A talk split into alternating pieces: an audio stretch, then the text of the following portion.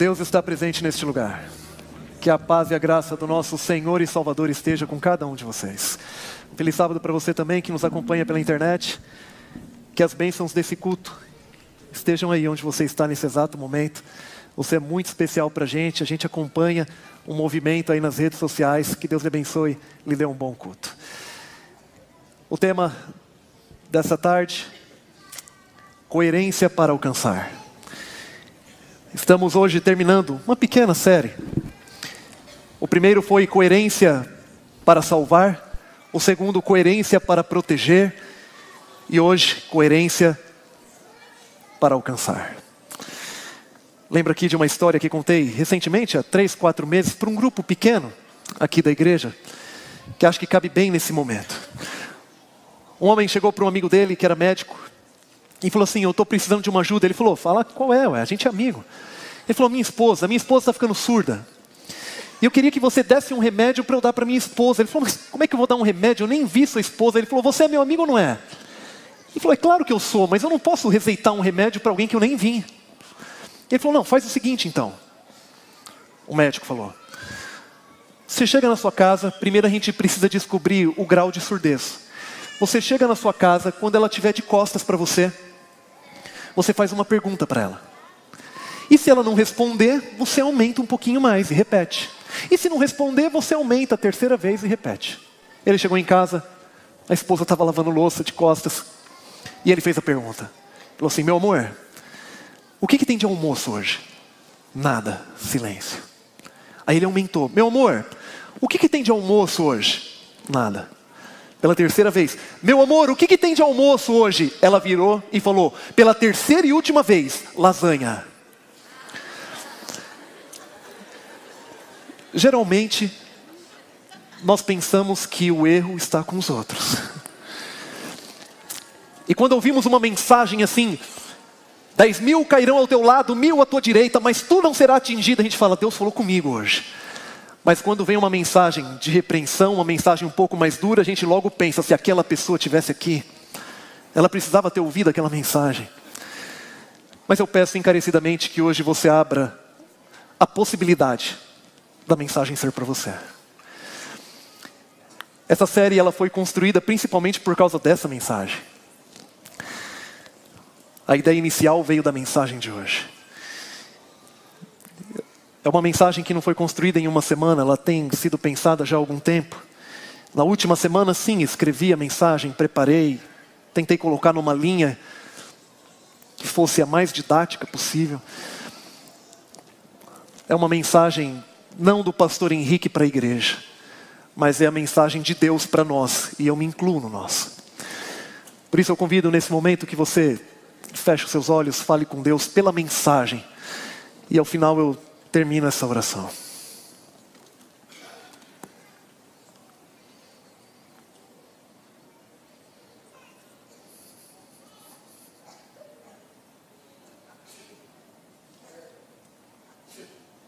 Senhor Deus,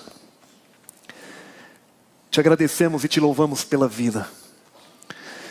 Te agradecemos porque podemos adorar, podemos louvar o Senhor e podemos também ouvir a Sua voz. É isso que nós queremos nesse momento, Senhor. A Sua palavra será aberta. Não queremos ouvir filosofias ou ideias de um homem, mas queremos ouvir a Tua palavra no nosso coração. Eu tenho convicção que essa mensagem não é minha, ela veio do Senhor. Mas ela foi escrita por um homem falho, preparada por um homem falho. E por isso eu peço nesse momento que ao sair da minha boca e chegar em cada coração, que o Senhor transforme essa mensagem que ela seja personificada, transformada, adaptada pelo Teu Santo Espírito de acordo com a necessidade de cada um. Fala o nosso coração, Senhor. Pedimos em nome de Cristo Jesus. Amém. Eu fiquei procurando alguns exemplos de incoerência para o início dessa mensagem. Mas cheguei à conclusão que o maior exemplo de incoerência está registrado na própria Bíblia. A Bíblia nos ensina, tanto no Antigo como no Novo Testamento, que Deus sempre teve um povo, que Deus sempre teve uma igreja, que Deus sempre teve um grupo de pessoas com o objetivo de alcançar aqueles que vivem em trevas por causa da ausência de Deus. Mas infelizmente, aqueles que deveriam ser instrumentos para religar o ser humano a Deus, e esse é o significado da palavra religião. Aqueles que deveriam ser um instrumento para religarem os seres humanos a Deus, experimentaram por várias vezes a ausência de Deus. E como consequência, fizeram aquilo que nós conhecemos como a maior incoerência da raça humana. E eu convido você nesse momento a abrir a sua Bíblia no Evangelho de Mateus, capítulo 26. E aqui nós vamos ter o ponto de partida para essa reflexão. Evangelho de Mateus, capítulo 26, versículo 59. Tema: coerência para alcançar. Evangelho de Mateus, capítulo 26, versículo 59.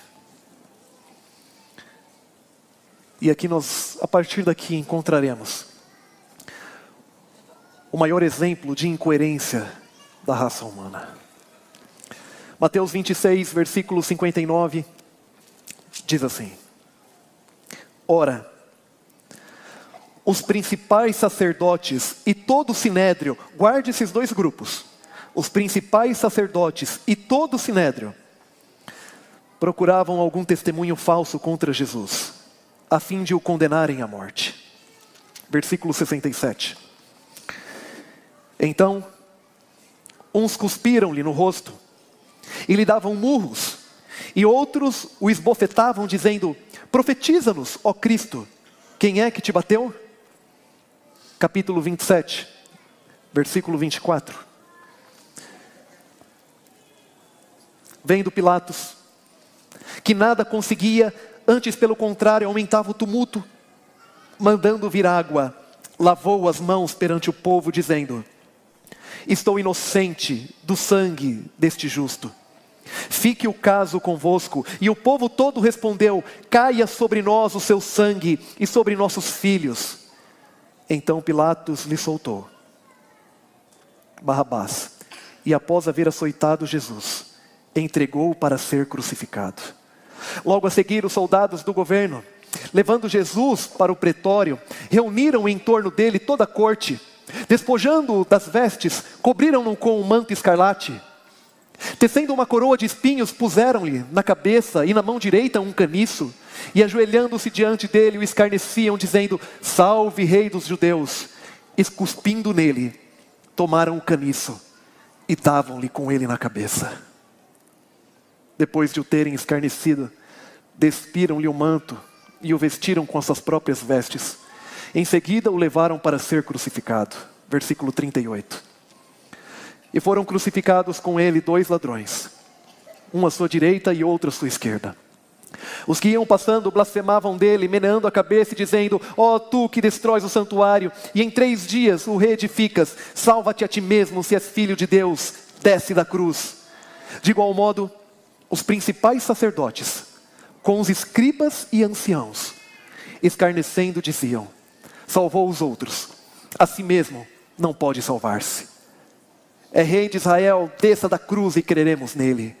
Confiou em Deus, pois venha livrá-lo agora, se de fato lhe quer bem, porque disse: Sou filho de Deus. E os mesmos impropérios lhe diziam também os ladrões que haviam sido crucificados com ele. Deus foi completamente coerente, como vimos na primeira mensagem. Através da vinda de Jesus para morrer em nosso lugar, Deus mostrou ser possível conciliar o amor e a justiça. Deus revelou ser justo cumprindo aquilo que a lei pedia através do sacrifício de Cristo Jesus, mas ao mesmo tempo mostrou ser amor, morrendo em nosso lugar. Mas a morte de Jesus não precisava ser da maneira que foi. Vemos nos versos lidos que a morte de Jesus foi precedida de muita crueldade.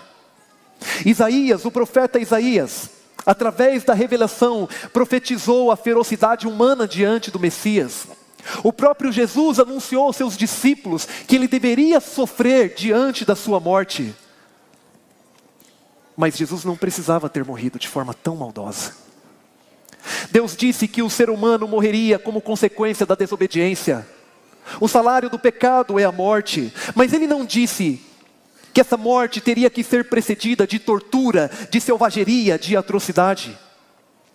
Quando os animais no santuário terrestre, que eram imolados, representando Cristo Jesus na sua morte na cruz, quando alguém levava esses animais, não se exigia que esses animais fossem surrados, espancados, torturados até quase a morte, e então depois fossem sacrificados, executados de maneira tão cruel.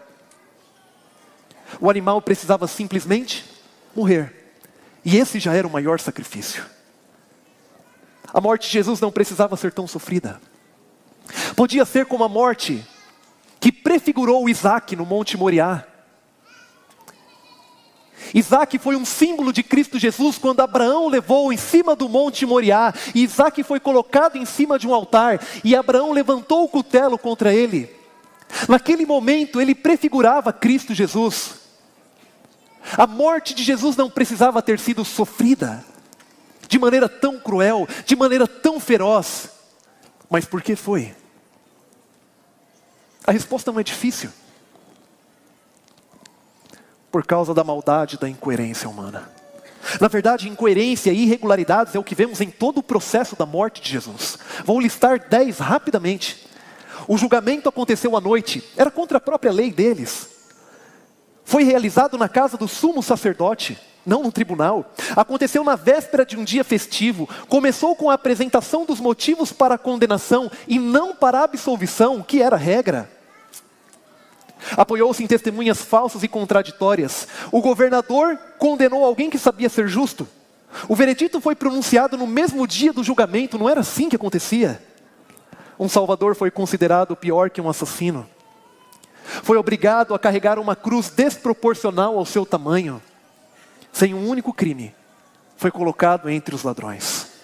E a maior de todas as incoerências, tudo isso foi feito pelas pessoas que faziam parte do principal grupo religioso daquele tempo.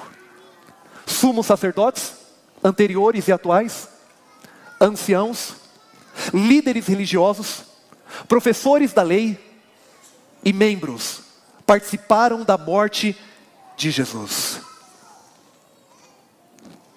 Aqueles que deveriam ser instrumentos para religarem os seres humanos a Deus, não reconheceram a presença do Deus e o mataram. Mataram a Cristo. O que me perturba, nós fazemos parte de um grupo religioso Independente de você ser um pastor, um ancião, um professor, um líder de ministério, um membro ou apenas um ouvinte, todos nós fomos chamados para religarmos pessoas a Deus e pela nossa falta de incoerência, pela nossa falta de coerência, podemos estar matando Jesus para muitas pessoas. Mahatma Gandhi, grande líder pacifista, idealizador e fundador do moderno Estado indiano, disse: eu seria cristão, sem dúvida, se os cristãos o fossem 24 horas por dia. Eu seria cristão, sem dúvida, se os cristãos o fossem 24 horas por dia. É claro que existe também incoerência nas palavras de Gandhi, pois ser cristão é seguir a Cristo independente dos, das outras pessoas. Mas se a incoerência dos cristãos consegue atrapalhar um homem de grande poder intelectual, como Gandhi, por não conseguir fazer separação entre seguir a Cristo e a vida dos outros cristãos, o que será que essa incoerência não consegue fazer na vida das pessoas em geral? Amigos, não estou dizendo que seremos infalíveis como igreja, mas sim que nós precisamos crescer. Precisamos crescer em alguns aspectos. Ellen White diz no livro Conselhos para a Igreja, página 244, a igreja débil e defeituosa precisando ser repreendida, advertida e aconselhada. É o único objeto na terra ao qual Cristo confere sua suprema consideração. Essa igreja é de Deus, irmãos. É Deus quem está dirigindo essa igreja. Temos a suprema consideração de Cristo, mesmo sendo uma igreja defeituosa, uma igreja falha, mas isso não significa que está tudo bem. Porque no mesmo texto, ela diz que é uma igreja que precisa ser repreendida, advertida, aconselhada. Não seremos perfeitos como igreja, mas existem algumas coisas que a gente não pode errar mais. Não seremos perfeitos como igreja, mas existem alguns pontos que a gente não pode ficar voltando a repetir. Nossa fé parte da convicção de que existe um ser sobrenatural. É daí que parte a nossa fé, da convicção de que existe um ser sobrenatural, mas não nos portamos como deveríamos diante de uma divindade. E eu fico perguntando o que está acontecendo com a nossa noção de santo. O que está acontecendo com a nossa noção de sagrado? Quer ver um exemplo? Pensa comigo. Imagine que você me convide para uma festa na sua casa. Você vai ser homenageado. Vai ter um líder, um oficial do Estado que vai, te que vai fazer uma homenagem para você na sua casa. Você me convida. Você me passa o endereço, você me passa o horário. No dia, eu chego atrasado. Entro no meio da cerimônia, a cerimônia já começou, já estão fazendo homenagem para você. Através da minha postura, da minha roupa, eu chamo a atenção de todos. Quando a atenção deveria ser dada a você.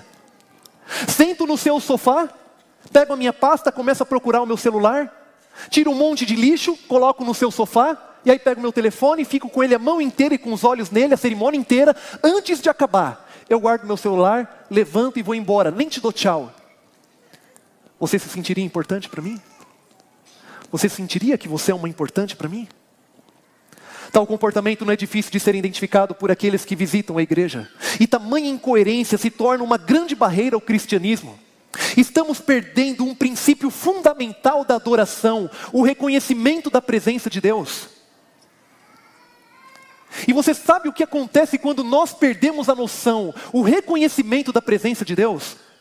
Quando nós perdemos o reconhecimento da presença de Deus, a gente pega o boletim da igreja e vê o boletim como um cardápio. Ah, Cozinheiro hoje, Henrique Gonçalves. Prato, coerência para alcançar. Parece que é um pouco amargo.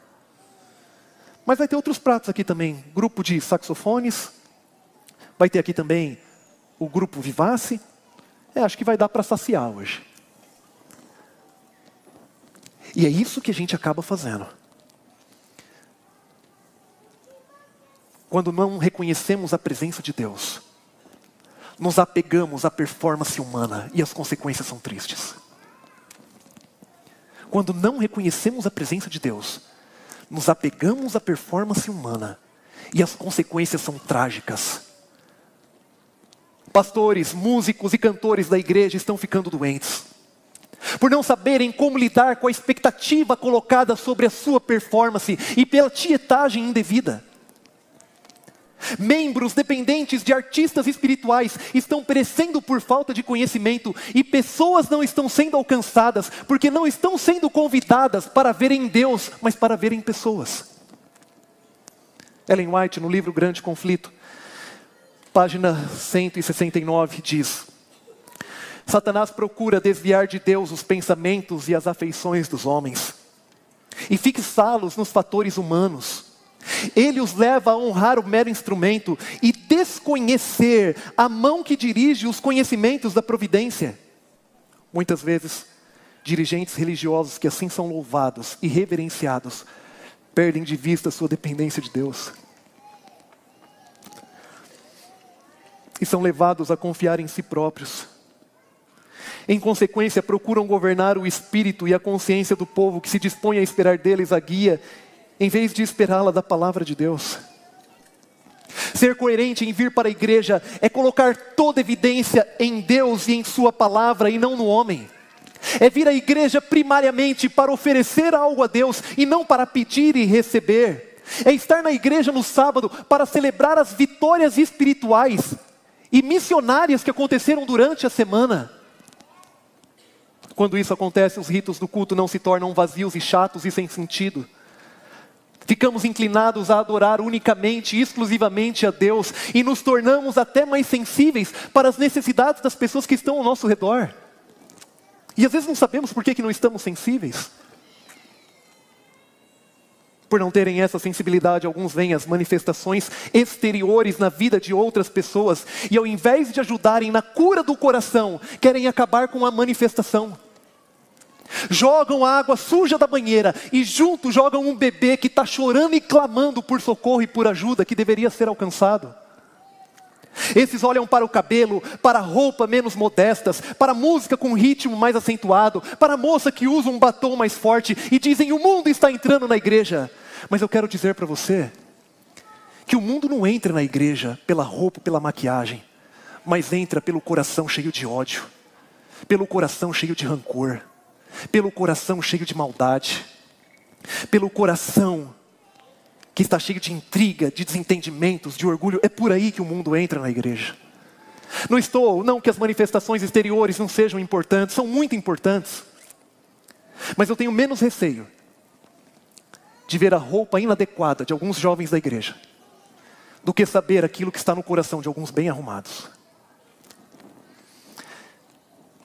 Meus amigos, repito, ninguém está autorizado a pensar que estou menosprezando a aparência exterior. Pelo contrário. Tenho me preocupado e me entristecido muito com a maneira de algumas moças e rapazes, homens e mulheres, têm cuidado da sua aparência, se deixando levar por modinhas. Às vezes eu vou em alguns casamentos e eu fico assim, sem reação, sem saber o que fazer. Parece que em alguns casamentos há ali uma liberação para mostrar aquilo que não deveria. Em alguns momentos já fiquei até constrangido de ajoelhar com uma noiva. Eu quero dizer uma coisa: nós não mudamos. Nós não mudamos. A palavra de Deus não mudou. Decência e modéstia continuam sendo o nosso padrão. E um coração humilde, manso e tranquilo, o verdadeiro enfeite da mulher cristã. Nós não mudamos. Não precisamos mudar o nosso jeito. Não precisamos mudar o nosso estilo para alcançar outras pessoas, porque a geração em especial, essa geração que está vivendo, elas não estão preocupadas, preocupados se somos parecidos com eles, mas estão preocupados se nós somos nós mesmos. Se somos autênticos. Coerência nessa área também é muito importante para alcançarmos pessoas. No entanto, quando colocamos a ênfase do mundanismo na igreja nessas questões, passamos por alto outras marcas mais sérias de mundanismo e incoerência dentro da igreja, como consequência da não percepção da divindade da presença de Deus. O pastor e teólogo Amin Rodor diz: O desejo de grandeza hierarca na escala do verticalismo e carreirismo religioso expressos em termos e posições alcançadas ou mantidos por manobras políticas, é uma das piores formas de imitação do mundo fora da igreja. Queridos irmãos, pastores presentes, líderes, oficiais de igreja, membros, vamos ser coerentes. Vamos ser coerentes. Vamos deixar a politicagem para os políticos e vamos viver o evangelho dos discípulos. Existem pessoas em vários níveis que tentam se aproveitar da organização da igreja. A igreja não foi organizada para favorecer homens. A igreja não foi organizada para favorecer pessoas. Quando uma incoerência tão grande assim acontece, em cima falta poder, embaixo falta vontade, isso representa a morte de qualquer organização. Os discípulos também foram tentados a viver de forma incoerente. Foram tentados a buscar o poder humano. Foram tentados a se compararem uns com os outros e ver quem que era o maior no reino. Foram tentados a forçarem situações para terem mais comodidade e menos sacrifício, mas depois da morte de Jesus, eles compreenderam e viveram o evangelho a tal ponto que se preciso eles entregavam a sua vida por amor ao próximo, por amor a Cristo. Não se preocupavam mais em fazer média com ninguém, porque sabiam onde estava a esperança deles. Onde está a nossa esperança? Onde está a nossa esperança? Na terra ou no céu? No céu, é claro que a resposta é muito fácil e muito óbvio. E a gente responde rápido. Agora então, eu faço uma outra pergunta. Um ladrão, um assassino, uma prostituta, que aceita Cristo Jesus, ou qualquer outro marginalizado da nossa sociedade, que aceita Cristo Jesus no seu coração, pode ir para o céu? Pode. Alguém que veio na igreja a vida inteira, desde pequeno até grande, e aceitou Jesus no seu coração, pode ir para o céu? Também pode. Agora, Um ladrão, um assassino, prostituto ou qualquer outro marginalizado, que viveu a vida inteira nessa triste vida e não aceitou Jesus em seu coração, pode ir para o céu? Não pode.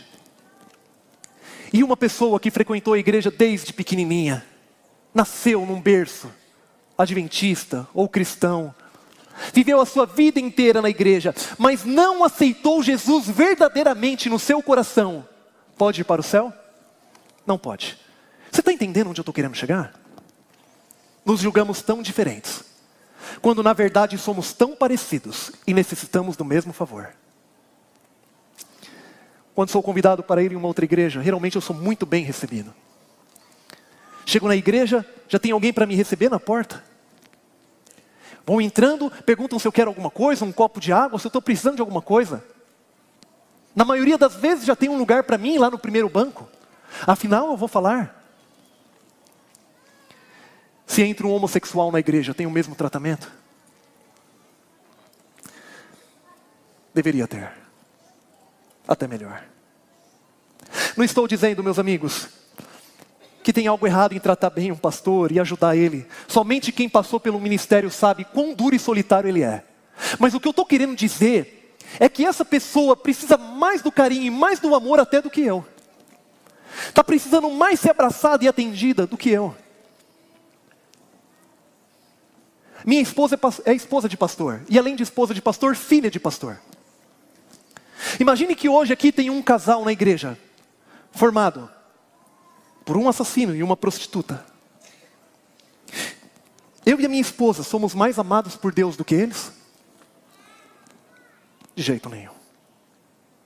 Deus nos deu o presente do conhecimento de Cristo para vivermos como Ele viveu e sermos uma fonte de bênção para outras pessoas, e não para fazer separação entre nós e eles, como se fôssemos mais importantes, porque não somos de fato não somos.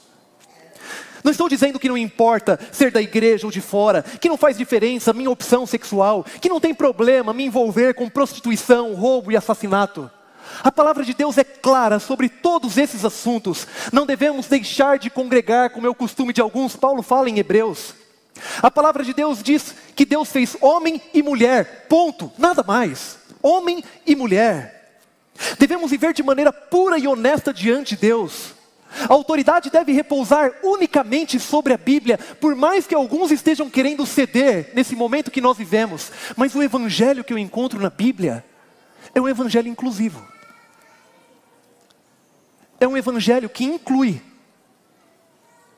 e não separa. Ninguém é privilegiado, ninguém é excluído. Mas o propósito final do Evangelho é a restauração do homem, a imagem do seu Criador, como fomos criados. Pastor e doutor Wilson Paroski. Jesus não concordava com tais comportamentos.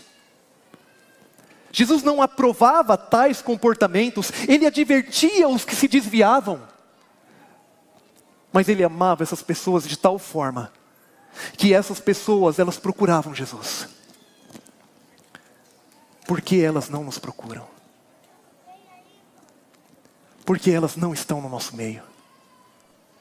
Porque elas não nos buscam. Uma igreja cristã, onde falta o amor de Cristo, não é uma igreja, mas um túmulo para a fé daqueles que se aproximam. Uma igreja cristã que não tem o amor de Cristo não é igreja, não. É um túmulo para a fé daqueles que estão se aproximando. Somos seguidores de Cristo, mas alimentamos o farisaísmo que ele combateu.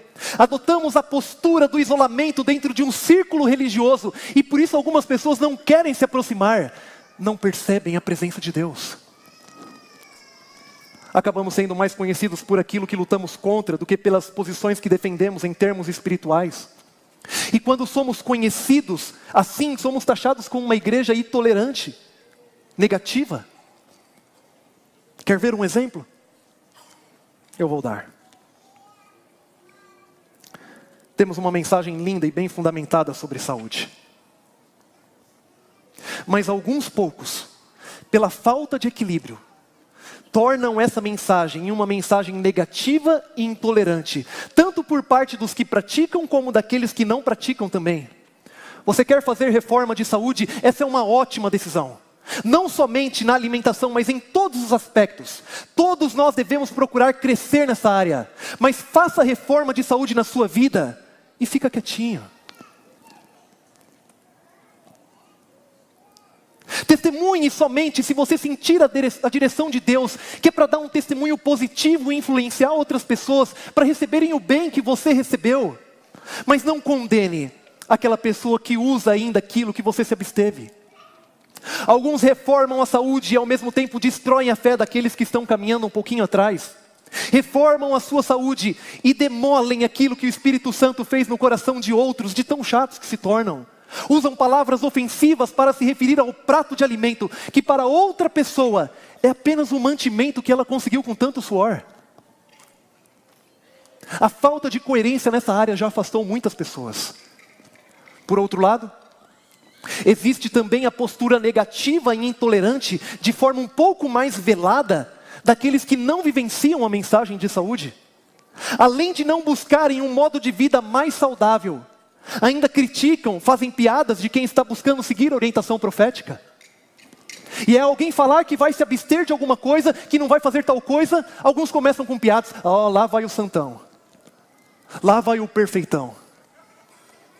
Lá vai o purão.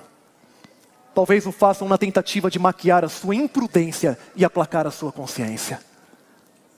O estilo de vida não salva, mas é um poderoso instrumento para nos ajudar a compreender melhor a vontade de Deus e amarmos mais os outros. Existem pessoas aqui na igreja consagradas e equilibradas que eu admiro. E tem me ajudado e me incentivado a crescer muito nessa área. E eu tenho procurado crescer muito nessa área e aconselho você a fazer o mesmo, se ainda você não fez. A palavra de Deus diz: apresenteis o vosso corpo por sacrifício vivo, santo e agradável a Deus, que é o vosso culto racional. Devemos nos apresentar a Deus como um sacrifício, mas não com um corpo de qualquer jeito, mas da melhor maneira possível. Isso faz parte do culto racional que devemos apresentar a Deus. O culto racional que é feito tanto fora como dentro da igreja também tem o poder de alcançar pessoas. Às vezes falhamos nesse ponto e somos mais levados pelos sentimentos do que pela razão em nossa religião. Acontece um acidente com vítimas quando os nossos estão na mesma estrada e quando descobrimos que não foi o nosso carro, o carro de quem conhecemos, dizemos graças a Deus. Graças a Deus. Graças a Deus se ninguém tivesse morrido. Mas dizemos graças a Deus porque foram outros que morreram, porque é outra família que está enlutada e nem oramos por eles. Jogamos a culpa de todos os nossos erros sobre Satanás como se não tivéssemos a nossa postura, a nossa decisão. Ofertamos a Deus e as pessoas do tempo que sobra, do dinheiro que sobra, da atenção que sobra, e ainda queremos tirar uma foto para ficar registrado. Nossas maiores dúvidas geralmente não são sobre aquilo que podemos fazer para Deus, mas são sobre aquilo que queremos fazer para a gente. Mencionamos mais críticas do que elogios e temos dificuldade de dialogar quando temos opiniões diferentes. E eu fico imaginando as pessoas de fora olhando para a gente e pensando: isso é um culto racional? Isso é um culto racional? O sacrifício faz parte do culto racional, como vimos no texto citado acima. O sacrifício, na verdade, faz parte do cristianismo. Todo aquele que quiser vir após mim, negue-se a si mesmo. Tome a sua cruz e siga-me. São as palavras do próprio Jesus aos seus seguidores, os cristãos. Não somos salvos pelos pequenos sacrifícios que fazemos, mas devemos nos preocupar se eles não estão presentes na nossa vida. C.S. Lewis, no livro Cristianismo Puro e Simples, ele diz: Não creio que devemos definir o quanto se deve dar. Temo que a única regra segura seja dar mais do que sobra. Se a nossa caridade não nos pesar ao menos um pouco, então diria que está pequena demais. Deveria haver coisas que desejaríamos fazer e não podemos, pois o nosso gasto com a caridade as impossibilita. Deveria haver coisas que gostaríamos de fazer e não podemos porque a nossa caridade impossibilita. Será que estamos deixando de fazer algumas coisas por questão talvez financeira, porque estamos aplicando em caridade? Estamos ofertando? Estamos ajudando pessoas? É muito fácil para mim comprar uma roupa nova e doar a mais gasta. Ganhar um sapato e dar aquele que já foi usado. Doar o que sobra é fácil, difícil é colocar a mão no bolso. Difícil é comprar o novo e dar o novo e ficar com o usado. E se a gente fizesse isso, causaria um grande impacto, porque refletiríamos o próprio Jesus, que assumiu um corpo velho e imperfeito, para dar um corpo perfeito e glorioso para cada um de nós. Antes de querer trazer pessoas para a igreja, temos que levar Jesus para elas. Antes de querermos alcançar pessoas para a igreja, temos que alcançá-las para Jesus com a nossa vida. Eu não sei porquê, nós ficamos pensando que se tiver uma boa pregação, se tiver uma boa música, se tiver um lanchinho, as pessoas virão. Essas coisas são boas em si mesmas, mas não são isso que as pessoas de fora estão procurando dentro de uma igreja. Na verdade, elas não estão nem procurando igreja. Não estão nem procurando. As pessoas não vão aceitar um convite para vir à igreja por aquilo que tem aqui dentro da igreja, por um motivo simples. Elas não sabem o que tem dentro da igreja. Músicos, cantores, pastores são conhecidos para gente aqui dentro dessa bolha adventista. Mas fora da bolha, tem pouca expressão. Ninguém os conhece. As pessoas não virão para a igreja por aquilo que tem na igreja, mas elas virão para a igreja por aquilo que você tem, por aquilo que eu tenho. Não precisamos impressionar para alcançar, precisamos amar. É no contexto de relacionamento com cristãos missionais e amorosos que as pessoas se sentem inspiradas ao virem para os cultos. É no contato com cristãos que têm Cristo no seu coração, amorosas, missionárias, que as pessoas ficam querendo saber onde é que elas vão e querem ir também. Concluindo, coerência para salvar significa ter um relacionamento vivo com Cristo. Viver na presença de Deus, pois um dos maiores riscos que nós corremos é trabalhar para Deus sem Deus. O sábado tem poder para salvar? Não tem. A lei tem poder para salvar? Não tem. Atos de justiça tem poder para salvar? Não. A reforma de saúde tem poder para salvar? Não tem. Os nossos belos cultos têm poder para salvar? Não. Jesus tem poder para salvar? Tem. E então, se tivermos uma única possibilidade de apresentar uma coisa para alguém, e a cada dia temos possibilidades únicas e oportunidades únicas, se tivermos apenas uma oportunidade, devemos apresentar o quê? Jesus. Jesus. E não há salvação em nenhum outro nome, porque abaixo dos céus não existe nenhum outro nome dado entre os homens, pelo qual importa que sejamos salvos. Atos 4,14. Jesus. Apresente Jesus. Fale de Jesus, demonstre o amor de Jesus na sua vida, e quando as pessoas perceberem Jesus em nossa vida, elas entenderão que o sábado é o selo de Deus instituído na criação. Elas entenderão que temos que fazer a reforma de saúde porque o nosso corpo é o santuário de Deus. Elas entenderão que Deus confiou palavras proféticas a essa igreja.